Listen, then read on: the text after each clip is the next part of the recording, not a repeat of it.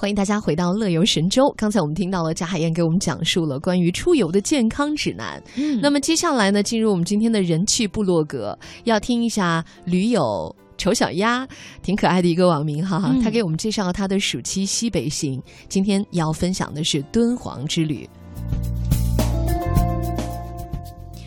一提到敦煌，多数人的脑海当中都会浮现出沙漠、戈壁、荒无人烟的景象。历来的许多诗词歌赋也赋予了敦煌一种苍凉之感。敦煌古称沙洲，地处河西走廊的最西端，是古代丝绸之路上的重镇咽喉。驼队缓缓行进在落日下的大漠，驼铃声鸣响在耳畔。清澈的月牙泉静卧在起伏的鸣沙山中，沙山之上碧水相依。在莫高窟数百个石窟里，几乎每一窟都画有飞天形象，已经成为敦煌的象征。所有这些，使得这条苍茫古道至今仍流光溢彩。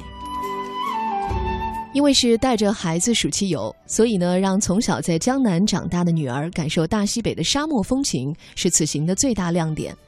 位于甘肃敦煌市南郊七公里的鸣沙山北麓，面积大约两百平方公里，东起莫高窟崖顶，西接党河水库，整个山体由细米粒状的黄沙积聚而成。狂风起时，沙山会发出巨大的响声；清风吹拂时，又似管弦丝竹。因而得名为鸣沙山。鸣沙山有两个奇特之处：人如果从山顶下滑，脚下的沙子会呜呜作响；白天人们爬沙山留下的脚印，第二天痕迹全无。鸣沙山沙峰起伏，金光灿灿，就宛如一座金山。鸣沙山曾经被称为沙角山，处于腾格里沙漠的边缘。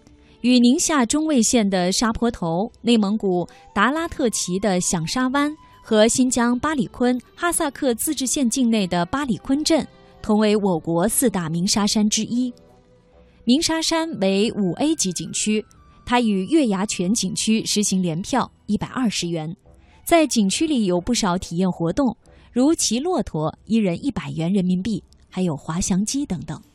爬沙丘还是件挺累的事儿，行一步退半步，鞋子里面全都是沙子。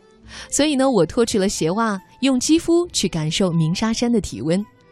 沙子如同流水一般从脚趾间划过，细腻柔和，行走的阻力也减小了很多。站在沙丘之上，身前是绿树葱郁的绿洲敦煌，背后便是一望无际的沙漠。阴暗的沙面勾勒出沙漠那简单粗犷的轮廓，让人心生向往，但又望而却步。同时，站在沙丘上俯瞰整个月牙泉，还有蠕动的驼队，也是很难得的体验。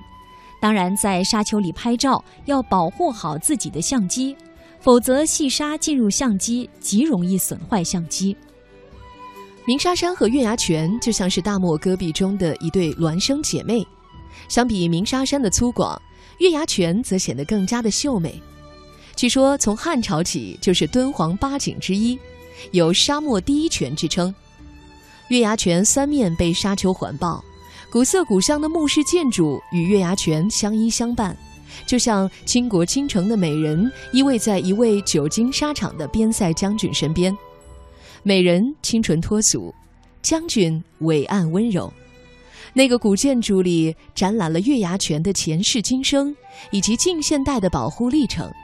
整个建筑风格都仿照汉代建筑，风格十分的精美。在《奔跑吧兄弟》当中，有一期也是在这里进行最后的撕名牌活动，而形似月牙的泉水十分清澈，层次分明。如同那种海水一般，在这样的沙漠边看到这样的奇景，也是很值得的。参观一下古建筑，沿着月牙泉走上一圈儿，记住这里的每一寸记忆，便值得了。